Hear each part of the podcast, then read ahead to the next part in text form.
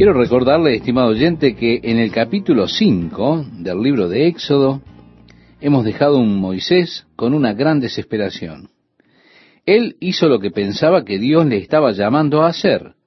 Él fue al faraón y le solicitó la liberación de los hijos de Israel. Pero el faraón, en lugar de liberarlos, les aumentó las cargas y la severidad de su esclavitud hasta que los hijos de Israel comenzaron a decir, ¿por qué no nos dejas en paz? Estábamos mucho mejor antes que vinieses. Y ahora, desde que ha llegado, las cosas están realmente difíciles para nosotros. Desearíamos que nos dejara solos. Bien, ahora Moisés al volver le dice a Dios, Dios, ¿qué me estás pidiendo hacer? ¿Por qué me pediste hacer esto, Señor? Porque tú no los has liberado y las cosas están cada vez peor se da cuenta. Es realmente interesante cómo muchas veces, cuando ponemos en marcha lo que nosotros sentimos que es la voluntad de Dios para nuestras vidas, esas cosas no funcionan exactamente como pensábamos que iban a funcionar. Es que a veces las cosas se vuelven un caos total y estamos listos a desafiar nuevamente nuestro llamado. Y decimos, Dios, ¿realmente me llamaste a hacer esto? Y si tú me llamaste a hacer esto, ¿cómo es que todo se me ha vuelto un enredo? Moisés no quiso ir en primer lugar. Él había dicho, oh Señor, por favor llama a otro. El Señor se enojó con Moisés. Moisés hizo lo que el Señor le dijo, y las cosas parecían que iban en forma opuesta a lo que él había anticipado, a lo que él esperaba. Y creo que siempre que entramos en cualquier clase de ministerio para Dios, nos vamos a encontrar con que Satanás habrá de desafiar ese compromiso de fe que nosotros tenemos con Dios. Satanás habrá de hacer lo más que pueda para desanimarnos, especialmente al empezar nuestro ministerio. Él le hará cuestionarse el llamado de Dios sobre su vida. Él ha de desafiar la obra de Dios que Dios está realizando en su vida. Pero muchas veces cuando usted por la fe da un paso y habla lo que siente, que es la palabra de Dios, las personas le desafiarán y harán que usted se pregunte, ¿fue realmente Dios que me estuvo hablando? Moisés llegó a este punto en el desafío.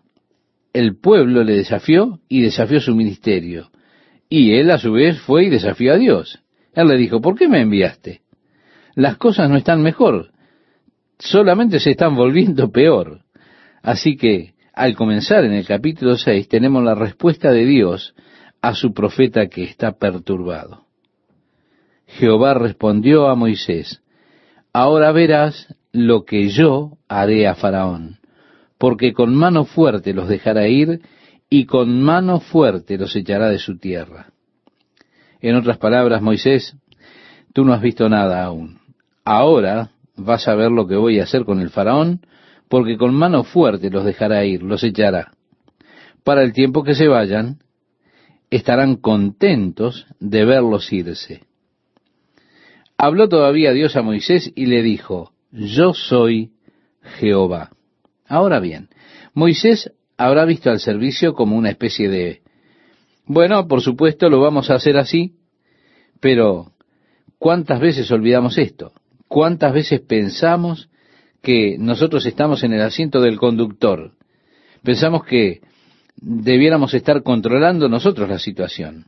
Estoy seguro de que estas personas que piensan así están cayendo en querer comandar a Dios un poco y dan vueltas ordenándole a Dios como si Él fuese una especie de pequeño cachorro o un robot. Dios les está diciendo, esperen un momento, ¿quién es el que está en control? Yo soy Jehová. ¿Quién es el que está en control? ¿Quién está dirigiendo las cosas? ¿Quién las está gobernando? Moisés, yo soy el Señor.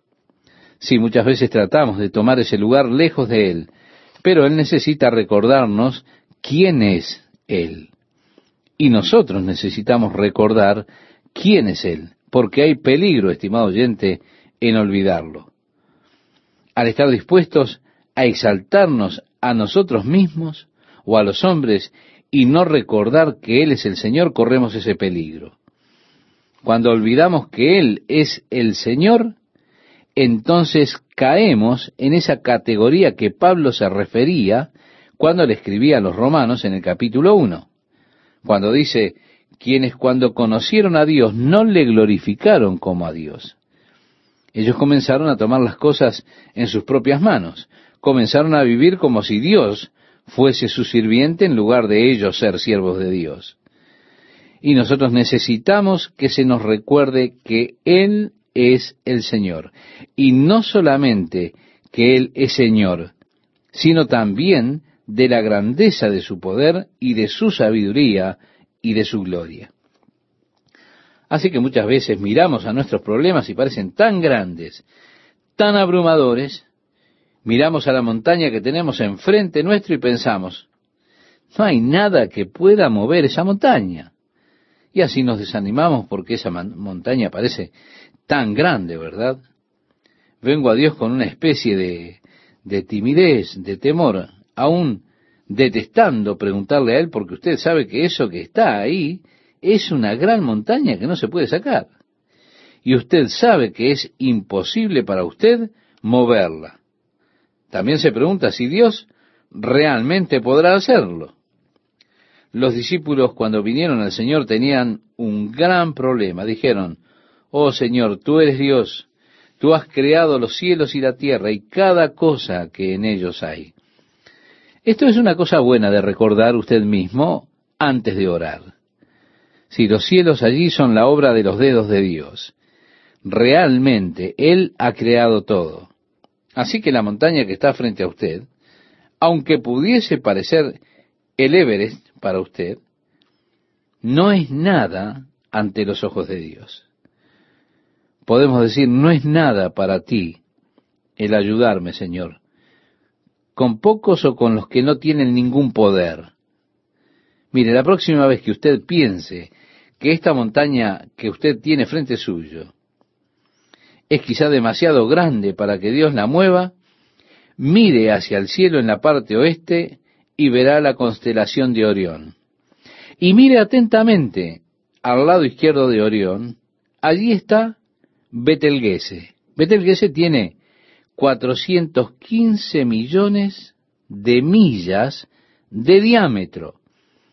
Si usted pudiese abrir un hueco en el centro de Betelgeuse, dejando una caparazón de 100 millones de millas de espesor, usted podría poner en medio al Sol y hacer que la Tierra rote alrededor de ésta y todavía tendría 100 millones de millas más para disponer aún de espacio. Betelgeuse es una montaña bastante grande. Sucede que viaja alrededor de 30 kilómetros por segundo. ¿Alguna vez se ha preguntado qué clase de fuerza o empuje necesitaría para poner en órbita usted a Betelgeuse? Algo tan grande moviéndose tan rápido. Yo le puedo decir, cuando veo los cielos, la obra de tus manos, oigan, todos mis problemas realmente parecen tan pequeños realmente. Esa montaña no parece casi tan grande. Dios dijo a Moisés, que estaba erizado y turbado, un momento, yo soy el Señor. Si muchas veces nos turbamos, se nos ponen los pelos de punta. Pero Dios dice, espera un momento, soy el Señor, estoy en control de todo, lo tengo todo en mis manos. Oh, necesitamos recordar eso. Qué consuelo nos trae saber que Él es el Señor y que está en control de absolutamente todo. En nuestra lectura continuamos y nos dice, y aparecí a Abraham, a Isaac y a Jacob como Dios omnipotente, el Yadai. Mas en mi nombre Jehová no me di a conocer a ellos. Bien, de hecho Abraham usó el término Jehová Jiré cuando su hijo Isaac dijo, Padre, ¿dónde está el sacrificio? Abraham le dijo, Jehová Jiré, es decir, el Señor proveerá. Pero Con todo, Dios está diciendo, por mi nombre Jehová no era conocido. En otras palabras, ellos le conocían en un modo menos personal de lo que Moisés lo iba a conocer. Ellos le conocían como el Dios Todopoderoso, el Creador de los cielos y la tierra. Ahora, no se apropiaron realmente de la plenitud de Dios, lo que Él quería ser para su pueblo. Para ellos, Dios como que estaba lejos, era una grande y poderosa fuerza creadora. Con todo, Él era conocido en un sentido personal, siempre en esta vasta distancia que existe entre lo infinito y lo finito. Pero ahora Dios se está acercando al hombre y dice, no me han conocido por mi nombre Jehová, ustedes me conocerán en una manera más cercana, más íntima. Como Dios quiere relacionarse con ustedes en un modo más cercano, más íntimo. Por este propósito, estimado oyente, fue que Dios envió a su Hijo unigénito, Jesucristo. ¿Por qué?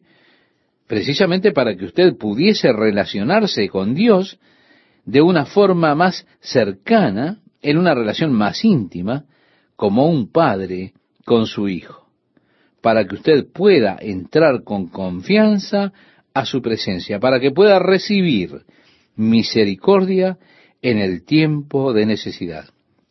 Mire, quiero comentarle algo, algo gracioso. En ocasiones, cuando las personas vienen a la oficina a verme, yo las miro y están tan nerviosas que olvidan realmente qué es lo que vienen a decirme. Y como que me da gracia porque, escuche, yo no soy nadie y sé que no soy nadie. Y con lo que Dios ha hecho a través de mi vida, las personas respetan esa obra que Dios ha hecho a través de mí, aunque esto hace de mí nada simplemente glorifica a Dios, que Él está capacitado para tomar algo como yo y hacer algo a través de mí por su gracia y por su amor. Esto simplemente muestra cuán grande es Dios. Pero quiero decirle algo. Mis nietos no entran de ese modo cuando vienen a verme. Ellos vienen y entran como una ráfaga en mi oficina. No les interesa en qué clase de sesión de consejería estoy o lo que sea. Ellos interrumpen lo que sea que esté sucediendo y dicen, abuelo, necesito un helado. Yo le diré, ellos tienen la primer prioridad a causa del parentesco que tenemos. Pero escúcheme, estimado oyente, Dios quiere que usted tenga una relación con Él pura y hermosa. Él quiere que usted se sienta en perfecta libertad de venir como estos chicos en cualquier momento, aun con las cosas más triviales. Él quiere que usted tenga esta clase de relación. Por tanto Dios está expresando, miren, ellos me conocían como Dios Todopoderoso. Me revelé a mí mismo a ellos así. Ellos me conocieron así, pero no conocieron esa relación de intimidad que quiere que ustedes experimenten al comenzar a ver por ustedes y comenzar a cuidar de ustedes y cuando Él comienza a poner comida en nuestra mesa. Continúa la lectura diciéndonos, también establecí mi pacto con ellos, es decir, con Abraham, Isaac y Jacob, de darles la tierra de Canaán, la tierra en que fueron forasteros y en la cual habitaron. Asimismo yo he oído el gemido de los hijos de Israel, a quienes hacen servir los egipcios, y me he acordado de mi pacto. Primeramente, Dios está estableciendo él mismo a Moisés. Yo he hecho mi pacto con ellos. Yo sé, yo he oído, yo he recordado mi pacto, dice Dios. A veces por causa de las demoras del tiempo sentimos que Dios parece que se olvidó de sus promesas. Y en los últimos días, dice la Biblia, vendrán burladores diciendo, ¿dónde está la promesa de la venida de Cristo? Por causa de la demora los hombres se burlarán. Pero también dice la Biblia, Dios no tarda sus promesas como algunos la tienen por tardanza, sino que es paciente. Por tanto dirás a los hijos de Israel, yo soy Jehová y yo os sacaré. Primeramente yo soy y luego yo los traeré. Continuamos leyendo y dice, de debajo de las tareas pesadas de Egipto, y os libraré de su servidumbre, y os redimiré con brazo extendido y con juicios grandes, y os tomaré por mi pueblo, y seré vuestro Dios. Y vosotros sabréis que yo soy Jehová vuestro Dios, que os sacó de debajo de las tareas pesadas de Egipto. Y os meteré en la tierra por la cual alcé mi mano jurando que la daría a Abraham, a Isaac y a Jacob, y yo os la daré por heredad. Yo Jehová. Así que él comienza diciendo, yo soy. Y luego él dice todos estos, yo haré, y después vuelve al yo soy. Ahora bien, una promesa es por lo general tan buena como la persona que la hace, ¿verdad? Hay algunas personas que han hecho muchas promesas, pero no les doy mucho crédito a ellas. Pero le diré una cosa, cuando Dios hace una promesa y Él comienza diciendo, oye, mira, yo soy el Señor y yo haré esto y aquello, y hay por parte de Dios siete yo os haré, cosas que Dios hará por su pueblo y porque la historia de los hijos de Israel es una historia típica y tipifica al Hijo de Dios saliendo de la esclavitud a través del Mar Rojo, el bautismo, hacia una nueva relación de fe con Dios en el desierto, y prosigue a través de la muerte de la vida vieja y el viejo yo a la tierra de la promesa, una vida de riqueza y de plenitud, nosotros podemos tomar estos yo os de Dios a Israel y podemos aplicarlos a nuestra propia vida al Dios estar prometiéndonos esas cosas. Pues es Él que dice, yo te liberaré de las pesadas cargas, te sacaré de la esclavitud de la carne y de la vieja vida, te redimiré y te tomaré por pueblo, yo seré tu Dios, te traeré a la plenitud de lo que te he prometido. Es Dios el que dice, yo os haré.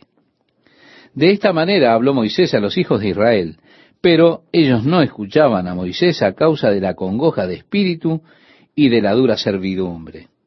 Si ellos a estas alturas estaban tan desanimados por causa de todas las cosas que los egipcios estaban haciendo con ellos, aun cuando Moisés vino con estas gloriosas promesas, con estas declaraciones de parte de Dios, estas personas simplemente no lo podían creer.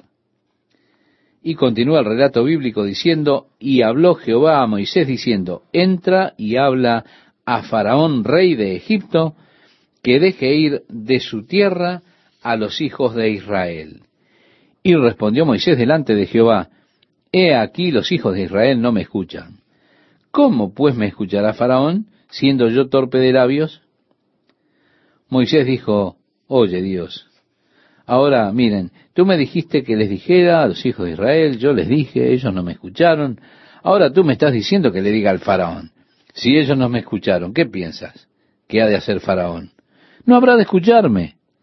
Así que Moisés está aún arrastrando los pies ante el llamado de Dios, ante la comisión de Dios para su vida. Y seguimos leyendo, entonces Jehová habló a Moisés y a Aarón, y les dio mandamiento para los hijos de Israel y para Faraón, rey de Egipto, para que sacasen a los hijos de Israel de la tierra de Egipto. En este punto hay insertada una pequeña genealogía de los tres primeros hijos de Jacob. Y con Rubén y Simeón, sus primeros dos hijos, simplemente lista los nombres de los hijos de Rubén y Simeón como están en Génesis. Cuando luego lista los nombres de los hijos de Leví, prosigue al nombrar a los nietos, los bisnietos, ¿para qué? Para que nosotros tengamos la genealogía que nos traerá luego a Moisés y a Aarón.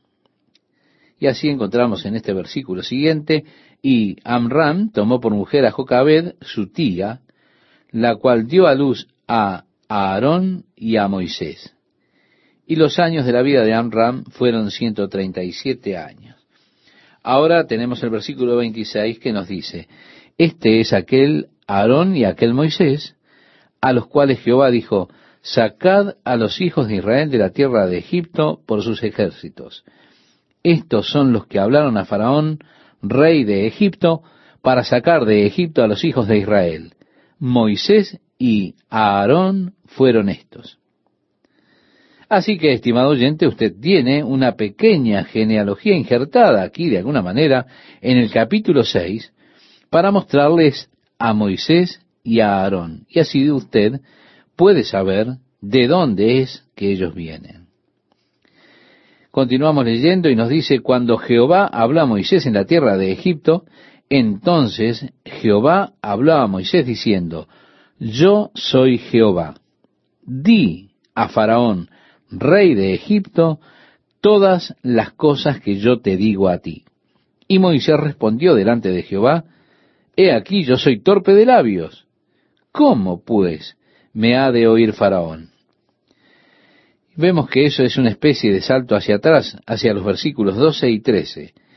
Él da esa genealogía y parece que luego recapitula la historia para traerle nuevamente al capítulo 7. Mientras usted, estimado oyente, encuentra el pasaje que citara Esteban, quiero animarle a que continúe con nosotros en estos apasionantes estudios del libro de Éxodo.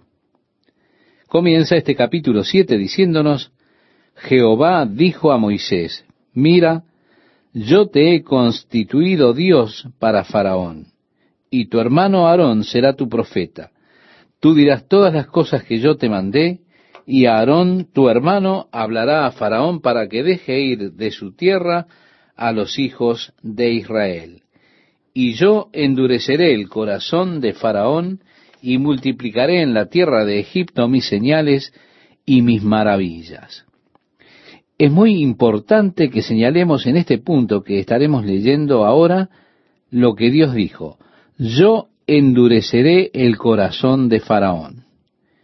Y otros casos en que leeremos, y Dios endureció el corazón de Faraón y luego lo aplastó a él por tener un corazón duro. Ahora nos preguntamos, ¿es justo que Dios primeramente endurezca el corazón de un hombre y luego lo elimine por haber tenido un corazón duro? Así que, si no comprendemos un poco el lenguaje hebreo, podremos llegar a tener grandes dificultades para comprender a Dios y los caminos de Dios. Podremos preguntarnos, ¿Es Dios realmente justo? Para mí sería muy injusto endurecer el corazón de un hombre y luego liquidarlo porque él tuvo un corazón duro. Pero hay dos palabras hebreas que son utilizadas aquí en nuestro texto. Ambas se traducen como endurecer a medida que avanzamos. Usted leerá en el texto donde Dios endureció el corazón de Faraón. Pero quiero reiterar, hay dos palabras hebreas diferentes aquí. Y es muy importante que usted sepa esto. Porque esta palabra aquí en el versículo 3 literalmente significa lo hará rígido o agarrotará el corazón de Faraón. Mientras que la otra palabra hebrea significa endureció en el sentido de endurecer como nosotros pensamos. Así que el faraón endureció su corazón y Dios lo afirmó en esa posición. Sí, Dios permitirá que usted determine el curso de su vida. Algunas veces Dios lo afirmará en ese curso que usted ya ha establecido. Esto es lo que Dios hizo con Faraón. Faraón endureció su corazón en contra de Dios y Dios lo afirmó en esa misma posición. Como si dijeran, muy bien, ¿tú quieres endurecer tu corazón en mi contra? Yo afirmaré esa posición de manera de poder aumentar mi poder a través de toda la experiencia, para que se vea en toda la tierra. Pero Faraón tuvo la libre elección de comenzar con esto. Él ejerció esa opción de endurecer su corazón contra Dios. Luego Dios lo afirmó en esa posición. Mire, estimado oyente, es algo trágico cuando Dios afirma nuestras decisiones muchas veces. A menos que la decisión sea la decisión correcta. En este último caso es grandioso que Dios afirme nuestra decisión, ¿verdad? Pero Dios muchas veces opera de esta manera haciendo firmes nuestras decisiones. Esto es una bendición para mí porque yo era tan débil cuando hice mis primeras decisiones correctas por el Señor y el Señor afirmó mis decisiones. Dios me hizo fuerte en esa posición que tomé. Dios en un sentido endureció mi corazón, o sea, Él me hizo fuerte o rígido en esa posición que yo había tomado de comprometer mi vida con Él. Él fortaleció mi decisión. Dios también fortalecerá la suya si usted somete su vida a Él. Él le dará esa fuerza para comprometerse. Pero si usted ejerce su voluntad contra Dios, si usted endurece su corazón contra Dios, créame, será trágico que Dios lo afirme a usted en esa posición. Pero eso es lo que Dios hizo con el faraón. Faraón endureció su corazón y Dios hizo firme la posición que Faraón había tomado. Dice el versículo 4, Faraón no os oirá, mas yo pondré mi mano sobre Egipto y sacaré a mis ejércitos, mi pueblo, los hijos de Israel, de la tierra de Egipto con grandes juicios. Dios está mostrando allí su conocimiento previo. Él sabía lo que Faraón estaba determinado a hacer. Él sabía la decisión que Faraón tomaría. Y Dios, reitero, afirmó al Faraón en su posición. De hecho, lo hizo por todo lo que atravesó este hombre. Y aún así, Él está diciendo, no, ustedes no pueden irse. Faraón decía esto. Él tuvo que ser la persona más terca, más tonta en toda la historia. Permitir que Egipto fuese aniquilado porque Dios endureció su corazón lo hizo más fuerte en esa posición que Faraón tomó en contra de Dios, en contra del pueblo de Dios.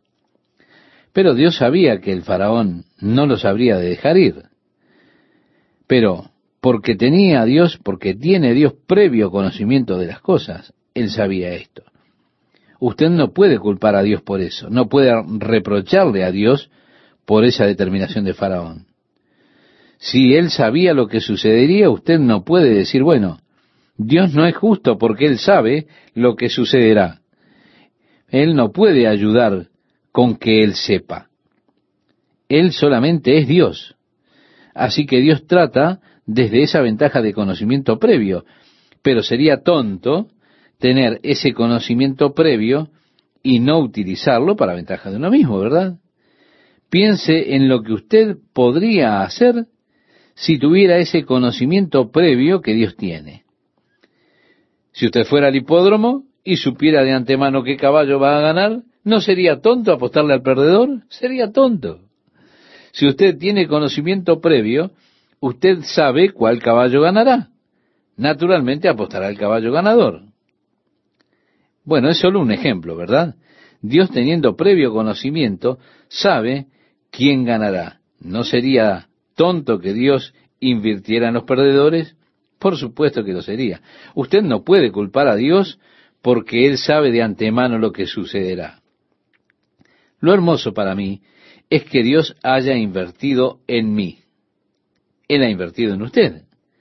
¿Qué significa esto? Podemos preguntar. Significa que usted es un ganador. El hecho de que Dios está trabajando en su vida, dice que Él sabe lo que ha planificado para usted. Dice que eso significa que usted está en el lado del ganador. Dios lo ha escogido a usted. Eso no debería asustarlo a usted. Eso debería hacer que su corazón se llene de gozo. Así que en cuanto al faraón, Dios sabía lo que sucedería. Él dijo, Él se endurecerá, Él no te escuchará, Él no atenderá a lo que tú vas a decir, de manera de que yo ponga mi mano sobre ellos y libere a mi pueblo. El verso 5 dice, y sabrán los egipcios. Este es el propósito, de manera que los egipcios, y luego todo el mundo, por supuesto, sepa. Pero aquí dice, para que los egipcios sepan que yo soy Jehová, cuando extienda mi mano sobre Egipto y saque a los hijos de Israel de en medio de ellos. E hizo Moisés y Aarón como Jehová les mandó. Así lo hicieron. Era Moisés de edad de ochenta años y Aarón de edad de ochenta y tres cuando hablaron a Faraón.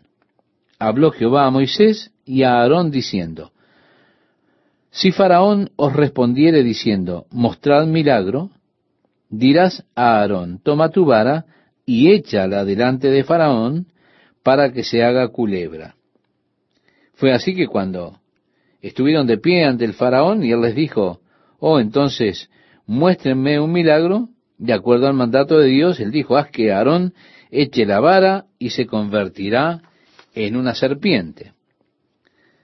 Y el relato bíblico dice, vinieron pues Moisés y Aarón a Faraón e hicieron como Jehová lo había mandado. Y echó a Aarón su vara delante de Faraón y de sus siervos, y se hizo culebra. Entonces llamó también Faraón sabios y hechiceros, e hicieron también lo mismo los hechiceros de Egipto con sus encantamientos, pues echó cada uno su vara, las cuales se volvieron culebras. Mas la vara de Aarón devoró las varas de ellos. Y el corazón de Faraón se endureció, y no los escuchó como Jehová lo había dicho. Es muy interesante para mí que los magos de Faraón fuesen capaces de imitar los hechos de Aarón y Moisés. Es que hay poderes de la oscuridad que son capaces de falsificar el trabajo de Dios. ¿Sí? Satanás es un gran falsificador. Y solo porque una determinada situación tenga alguna clase de aura o milagro, eso no es garantía de que sea realmente un trabajo legítimo de Dios. Satanás es capaz de falsificar mucho del trabajo de Dios. Una de las cosas que señalará o que demostrará el anticristo es la tremenda habilidad que él tendrá para realizar milagros y señales y maravillas a los ojos de las personas. Él será capaz de realizar hechos milagrosos. Se nos dice acerca de Satanás que él es capaz de transformarse a sí mismo en ángel de luz, de manera de engañar. Sí, él es capaz de falsificar la obra de Dios, de manera de engañar a las personas. Ahora bien, debido a que Satanás es capaz de falsificar la obra de Dios, nosotros no deberíamos decir, no quiero saber nada de los milagros porque Satanás falsifica los milagros. ¿Se da cuenta? Usted debe notar que una falsificación nunca desmiente lo genuino, sino todo lo opuesto. Usted no puede tener una falsificación a no ser que haya algo genuino. Va a existir una falsificación de algo verdadero. Es una falsificación de un artículo genuino. El falsificado entonces nunca niega el genuino, solamente afirma que lo genuino existe. Así que si las personas le dicen, bueno, existen manifestaciones falsas. Sí, esto es sin duda cierto, pero esto no niega las dádivas genuinas de Dios, solo las afirma.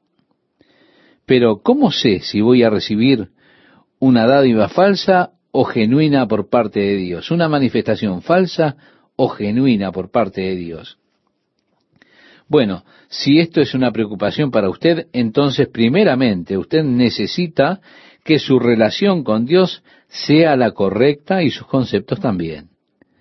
Porque si usted piensa que cuando usted tiene un corazón abierto a Dios, y usted realmente está buscando a Dios con todo su corazón, usted piensa que Él puede darle una dádiva falsa a usted, una manifestación falsa, entonces usted no conoce ni está sirviendo al mismo Dios al que yo conozco y sirvo.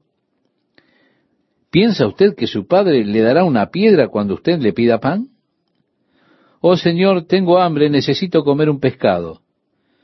Aquí tienes, prueba este escorpión. ¿Qué clase de padre sería ese? Ese no es mi Padre Celestial, mi amoroso Padre Celestial. Incluso si yo vengo a Él con un corazón abierto y le digo, Dios, te necesito, deseo tu plenitud en mi vida. Sería blasfemo pensar que Dios permitiría a Satanás moverse en alguna clase de experiencia falsa cuando mi corazón está genuina y sinceramente abierto a Dios. ¿Qué clase de padre sería si obrara así? Así que Jesús dijo, ¿cuánto más vuestro Padre dará el Espíritu Santo a quienes se lo pidan? Su Padre amoroso y bendito le dará lo genuino. Usted no tiene que preocuparse en este caso. Él nunca permitiría una cosa semejante. Así que somos conscientes de que los falsos sí existen. Somos conscientes de que hay poder en esas áreas de oscuridad. Ellos son capaces de realizar hechos mágicos, milagrosos que nosotros no podemos comprender ni explicar.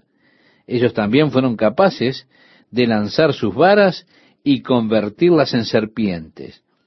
De esa manera, cuando usted ve los libros de magia, que nunca debería hacerlo, usted encontrará que cuanto más usted esté implicado en esos libros, más tendrá que ver con este tema de Moisés y el libro de la magia de Egipto y demás, porque ellos se enfocan definitivamente en el falso mundo de la oscuridad y son capaces de realizar hechos extraños a través del poder del diablo, falsificando la obra de Dios.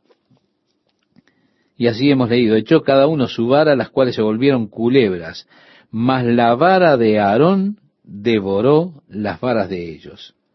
Entonces Jehová dijo a Moisés, el corazón de Faraón está endurecido y no quiere dejar ir al pueblo.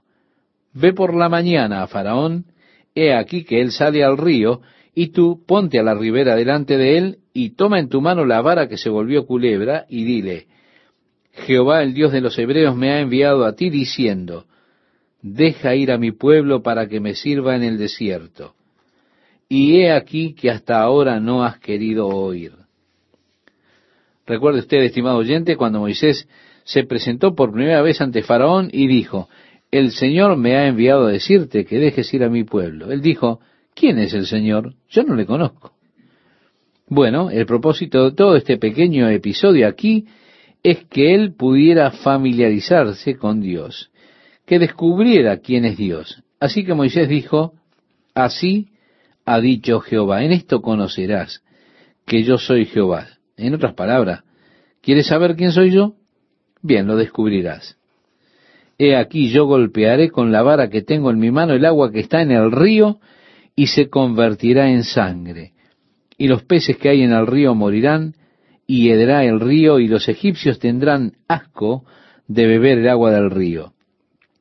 Y Jehová dijo a Moisés, di a Aarón, toma tu vara y extiende tu mano sobre las aguas de Egipto, sobre sus ríos, sobre sus arroyos y sobre sus estanques, y sobre todos sus depósitos de aguas, para que se conviertan en sangre, y haya sangre por toda la región de Egipto, así en los vasos de madera como en los de piedra.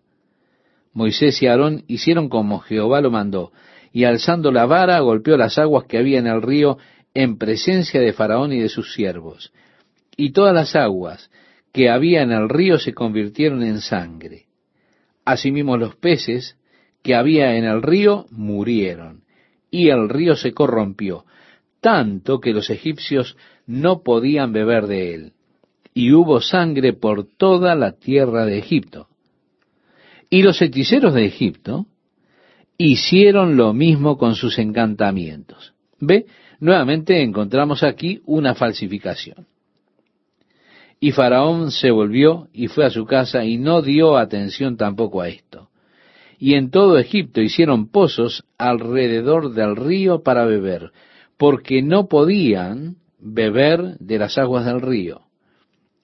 Y se cumplieron siete días después que Jehová hirió el río. Entonces Jehová dijo a Moisés, entra a la presencia de Faraón y dile, Jehová ha dicho así, deja ir a mi pueblo para que me sirva. Así que aquí tenemos la tercera demanda, de hecho, la cuarta demanda.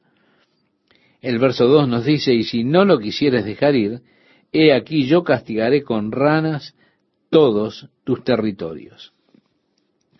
Los egipcios adoraban a las serpientes. De manera que cuando su vara se convirtió en serpiente, ellos no podían matarla, ¿por qué? Porque ellos adoraban a las serpientes.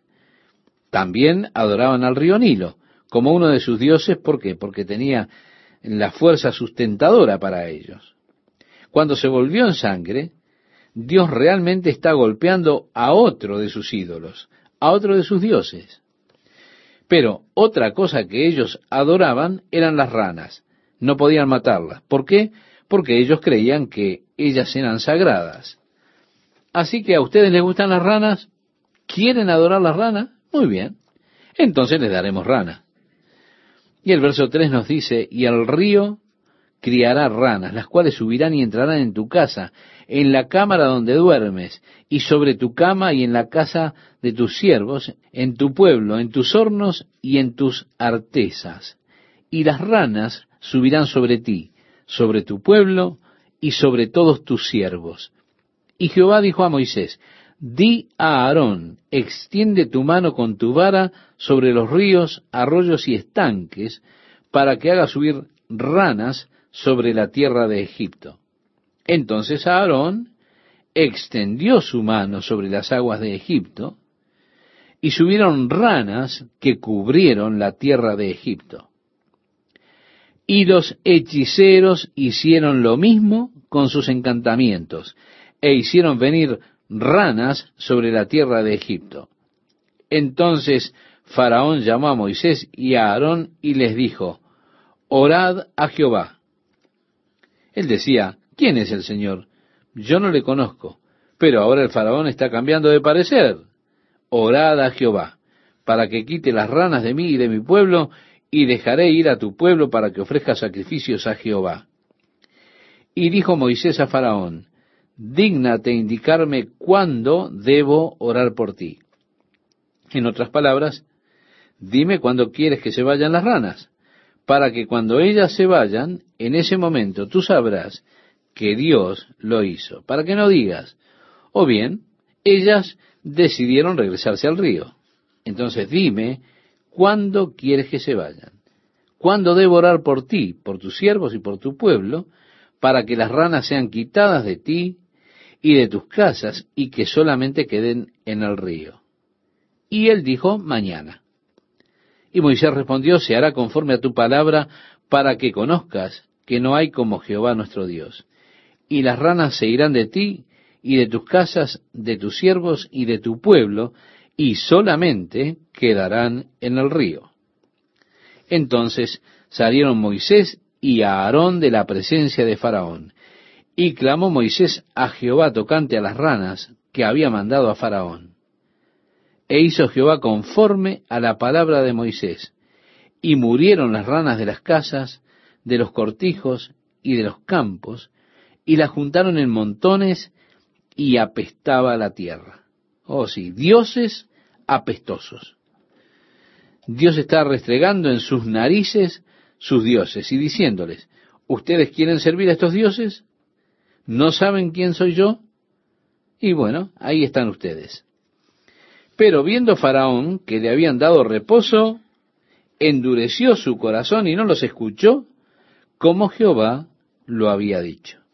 Ahora, la palabra hebrea aquí es completamente diferente. La palabra hebrea es kabad. Él endureció, hizo agarrotar su corazón y no los escuchó como Jehová lo había dicho. Entonces Jehová dijo a Moisés, di a Aarón, extiende tu vara. Él no fue a Faraón esta vez. Él le dijo a Aarón, extiende tu vara. Extiende tu vara y golpea el polvo de la tierra para que se vuelva piojos por todo el país de Egipto. Esto puede entenderse como piojos o mosquitos, no sabemos cuáles. Así que en la versión Septuaginta parece ser mosquitos, pero en realidad no sabemos si fueron piojos o mosquitos. Bien, no hace la diferencia. De cualquier forma, esto era una desgracia. Y el relato bíblico dice, y ellos lo hicieron así. Y Aarón extendió su mano con su vara y golpeó el polvo de la tierra, el cual se volvió piojos, así en los hombres como en las bestias. todo el polvo de la tierra se volvió piojos en todo el país de Egipto. Y los hechiceros hicieron así también para sacar piojos con sus encantamientos, pero no pudieron. Aquí los egipcios podemos decir que se les terminó. Me refiero a los magos. Ellos no pudieron imitar esto. En esto es interesante que hay una especie de creación de vida y ellos no podían lograr esto. Este era su límite.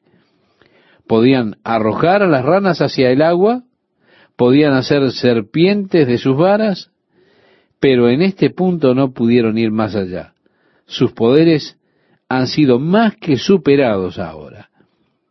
Y como dice este relato, los hechiceros hicieron así también para sacar piojo con sus encantamientos, pero no pudieron, y hubo piojos tanto en los hombres como en las bestias. Entonces los hechiceros dijeron a Faraón, dedo de Dios es este.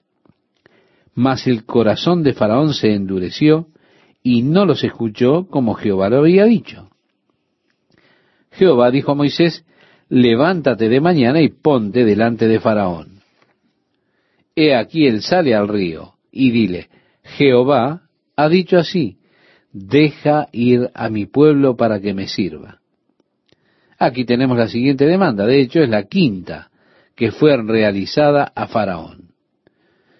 Porque si no lo dejas ir a mi pueblo, he aquí yo enviaré sobre ti, sobre tus siervos, sobre tu pueblo y sobre tus casas toda clase de moscas, y las casas de los egipcios se llenarán de toda clase de moscas, y asimismo la tierra donde ellos estén, y aquel día yo apartaré la tierra de Gosén.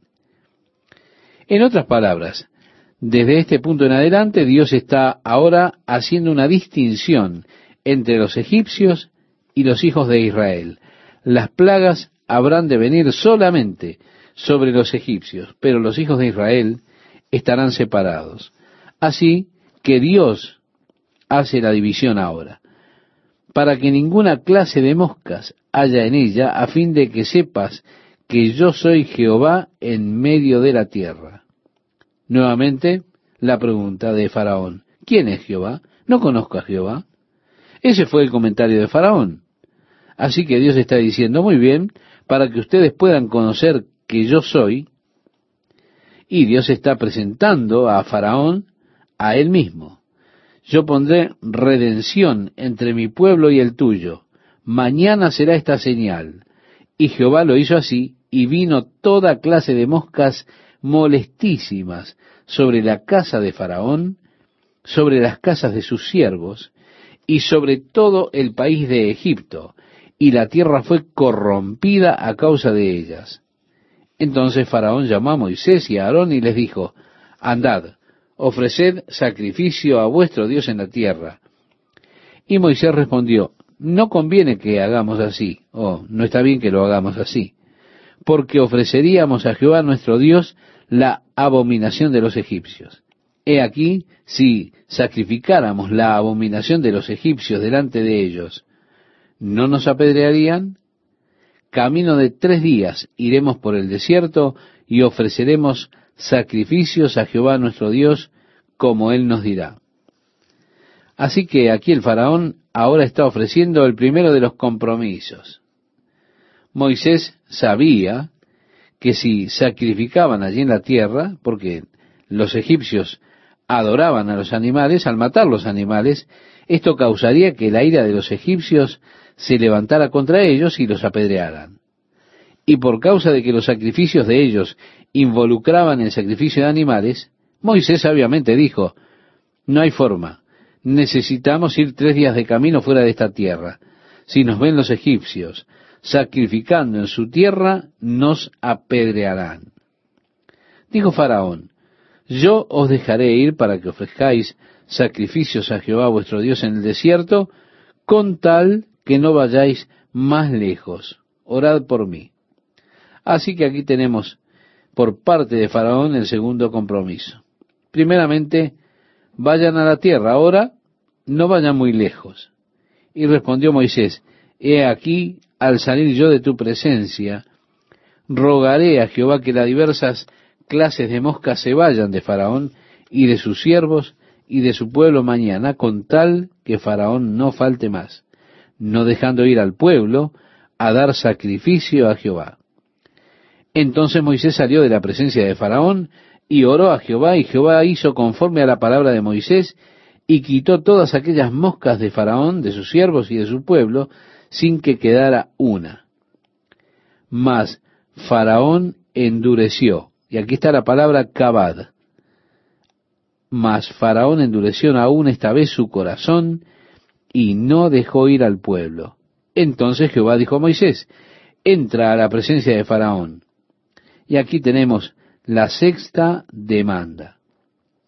Y dile, Jehová, el Dios de los hebreos, dice así, deja ir a mi pueblo para que me sirva, porque si no lo quieres dejar ir y lo detienes aún, he aquí la mano de Jehová estará sobre tus ganados que están en el campo, caballos, asnos, camellos, vacas y ovejas, con plaga gravísima. Esta es la palabra murrain, o una enfermedad de forúnculos en los animales. Y Jehová hará separación entre los ganados de Israel y los de Egipto, de modo que nada muera de todo lo de los hijos de Israel. Y Jehová fijó plazo, diciendo, mañana hará Jehová esta cosa en la tierra. Al día siguiente, Jehová hizo aquello, y murió todo. Ahora bien, estimado oyente, la palabra todo está puesta aquí en un sentido genérico y figurado.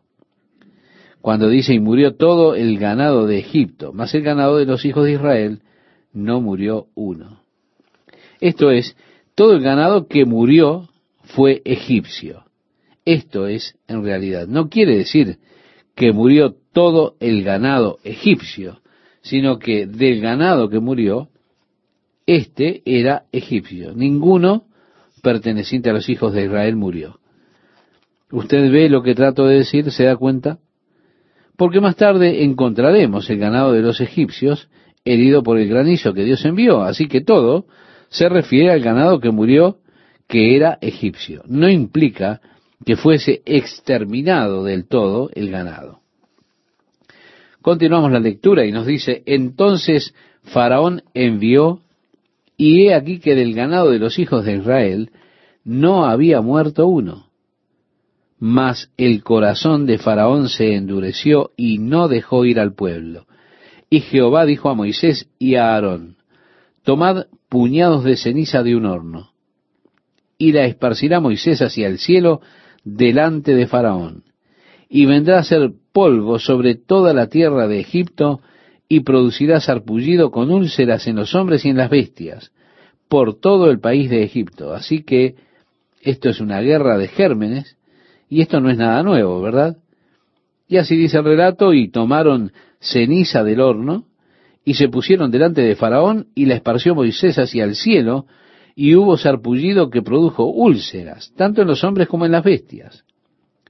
Y los hechiceros no podían estar delante de Moisés a causa del sarpullido, porque hubo sarpullido en los hechiceros y en todos los egipcios. Pero Jehová endureció el corazón de Faraón, y no los oyó como Jehová lo había dicho a Moisés. Entonces Jehová dijo a Moisés, levántate de mañana y ponte delante de Faraón y dile, Jehová, el Dios de los hebreos, dice así, deja ir a mi pueblo. Así que, estimado oyente, aquí tenemos la séptima demanda, de hecho. Deja ir a mi pueblo para que me sirva, porque yo enviaré esta vez todas mis plagas a tu corazón, sobre tus siervos y sobre tu pueblo, para que entiendas que no hay otro como yo en toda la tierra. Bien, estamos nuevamente de regreso al capítulo 5, verso 2, cuando Faraón pregunta, ¿quién es Jehová? Yo no sé de Jehová. ¿Ustedes están averiguando quién es? Y aquí el relato dice, porque ahora yo extenderé mi mano para herirte a ti y a tu pueblo de plaga y serás quitado de la tierra y a la verdad yo te he puesto para mostrar en ti mi poder y para que mi nombre sea anunciado en toda la tierra. Así que vemos este versículo 16, que es uno de esos versículos que habla de la soberanía de Dios. Dice, verdad, yo te he puesto para mostrar en ti mi poder y para que mi nombre sea anunciado en toda la tierra. El apóstol Pablo, estimado oyente, se refiere a esto en el capítulo 9 de la carta a los romanos, al hablar allí de la soberanía de Dios. Pablo no busca explicarla, simplemente la declara. Simplemente declara que Dios es soberano. Yo no pude entender plenamente la soberanía de Dios y cómo funciona con la responsabilidad del hombre, pero sé que lo hace, porque aunque Dios es soberano, también nosotros somos responsables de nuestras acciones. En otras palabras, yo no puedo culpar a Dios por las acciones mías. El apóstol Pablo dijo que hay algunos aquí, porque Dios endureció el corazón de Faraón, y porque Dios dijo, oigan, lo he levantado para este propósito, para que pueda mostrar mi poder, para que mi nombre sea declarado en toda la tierra. Así que, si Dios me hizo de este modo, entonces, ¿cómo puedo resistir la voluntad de Dios? ¿Se da cuenta? Si Dios me levantó para este propósito, entonces, ¿quién soy para resistir la voluntad de Dios? Aún así Pablo dice, usted no puede tomar ese argumento, no puede llegar a esa conclusión de la soberanía de Dios. Con todo la gente lo hace. Y dicen, bueno, Dios es soberano, entonces, ¿quién soy yo? No hace la diferencia lo que yo haga. De todas maneras, Dios hace lo que Él quiere. Y ellos usan esto como una excusa. Seguimos nuestra lectura y nos dice, ¿todavía te ensoberbeces contra mi pueblo para no dejarlos ir? He aquí que mañana a estas horas yo haré llover granizo muy pesado cual nunca hubo en Egipto, desde el día que se fundó hasta ahora. Envía pues a recoger tu ganado y todo lo que tienes en el campo, porque todo hombre o animal que se halle en el campo y no sea recogido a casa, el granizo caerá sobre él y morirá. De los siervos de Faraón, el que tuvo temor de la palabra de Jehová, hizo huir sus criados y su ganado a casa, mas el que no puso en su corazón la palabra de Jehová, dejó sus criados y sus ganados en el campo, y Jehová dijo a Moisés, extiende tu mano hacia el cielo para que venga granizo en toda la tierra de Egipto, sobre los hombres y sobre las bestias y sobre toda la hierba del campo en el país de Egipto. Y Moisés extendió su vara al cielo y Jehová hizo tronar y granizar. Y el fuego se descargó sobre la tierra y Jehová hizo llover granizo sobre la tierra de Egipto. Hubo pues granizo y fuego mezclado con el granizo tan grande, cual nunca hubo en toda la tierra de Egipto desde que fue habitada. Y aquel granizo hirió en toda la tierra de Egipto todo lo que estaba en el campo. Y así continúa la lectura. Ahora, Jehová ha estado haciendo estas cosas hasta esta altura para dejar que Faraón conozca quién es él, para que sepa que yo soy Jehová. Ahora hay una vuelta interesante aquí. Estoy haciendo estas cosas con el propósito que ustedes le digan a sus hijos y que le digan a los hijos de sus hijos que sepan que yo soy el Señor, que les digan las cosas que les hice a los egipcios. Así que esta parte de Israel permanece como una parte vital de la historia de Israel aún hasta el día de hoy. Es la historia que los niños deben estudiar. Lo trágico para mí es que muchos judíos en este día en el día de hoy ven esto como una mitología, como fábulas.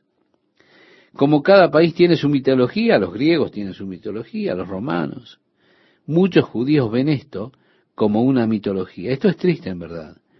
Así que Dios quiso que ellos supiesen que Él era el Señor y que ellos representasen, mostrasen estas cosas a sus hijos. El relato bíblico dice, entonces vinieron Moisés y Aarón a Faraón y le dijeron, Jehová, el Dios de los hebreos, ha dicho así, ¿hasta cuándo no querrás humillarte delante de mí? Deja ir a mi pueblo para que me sirvas. Y si aún rehusas dejarlo ir, he aquí mañana yo traeré sobre tu territorio la langosta, la cual cubrirá la faz de la tierra, de modo que no pueda verse la tierra, y ella comerá lo que escapó, lo que os quedó del granizo. Así que le dio este aviso al faraón, mañana van a venir las langostas. Los siervos de Faraón le dijeron, ¿hasta cuándo será este hombre un lazo para nosotros? Deja ir a estos hombres, para que sirvan a Jehová su Dios. ¿Acaso no sabes todavía que Egipto está ya destruido? Los siervos de Faraón están comenzando a decirle, oye, sé sabio, ¿cuánto le vas a permitir que nos exterminen? Estamos, por cierto, por ser destruidos. Deja que se vayan.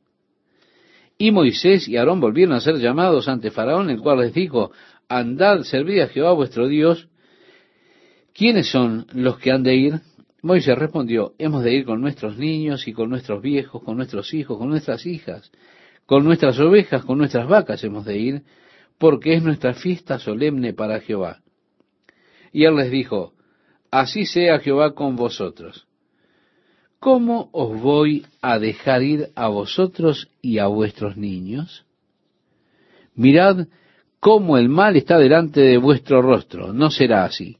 Id ahora vosotros los varones y servid a Jehová, pues esto es lo que vosotros pedisteis. Y los echaron de la presencia de Faraón. Así que el Faraón está ofreciendo ahora su compromiso. Ustedes pueden ir, pero que sus hijos se queden.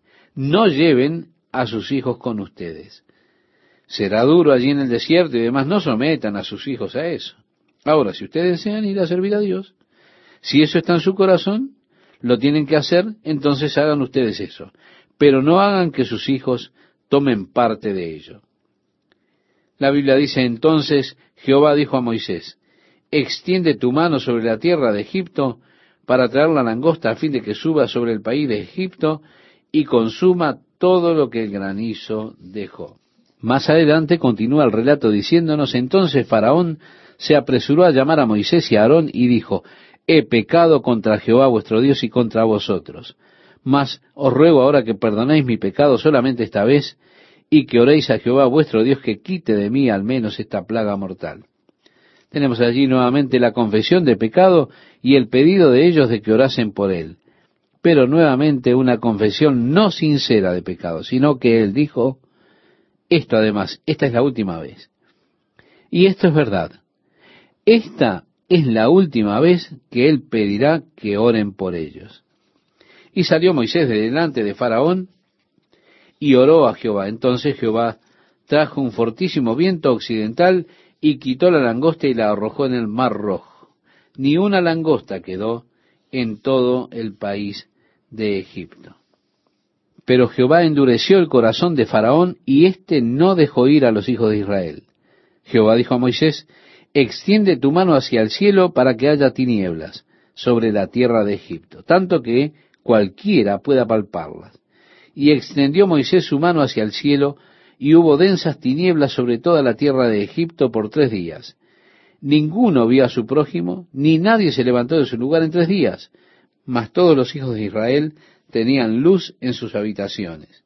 Entonces Faraón hizo llamar a Moisés y dijo, Id, servid a Jehová, solamente queden vuestras ovejas y vuestras vacas, vayan también vuestros niños con vosotros. A través de este último compromiso sugiere Faraón, ve, tú sabes, sirve a Dios, pero no lleves tus posesiones, deja tus rebaños aquí. Entrégate a ti mismo, pero no des tus posesiones a Dios.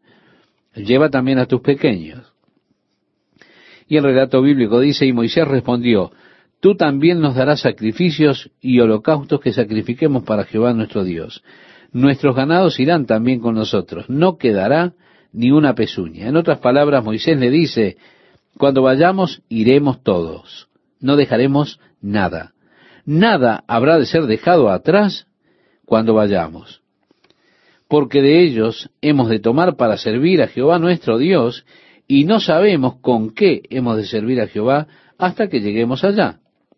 En otras palabras, estimado oyente, no sabemos lo que Dios habrá de pedirnos que le demos. No sabemos qué sacrificio Él nos habrá de pedir cuando lleguemos allí. Así que llevaremos todo.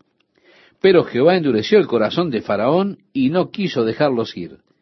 Y le dijo Faraón, retírate de mí, guárdate que no veas más mi rostro, porque en cualquier día que vieres mi rostro, morirás. Y Moisés respondió, bien has dicho, no veré más tu rostro.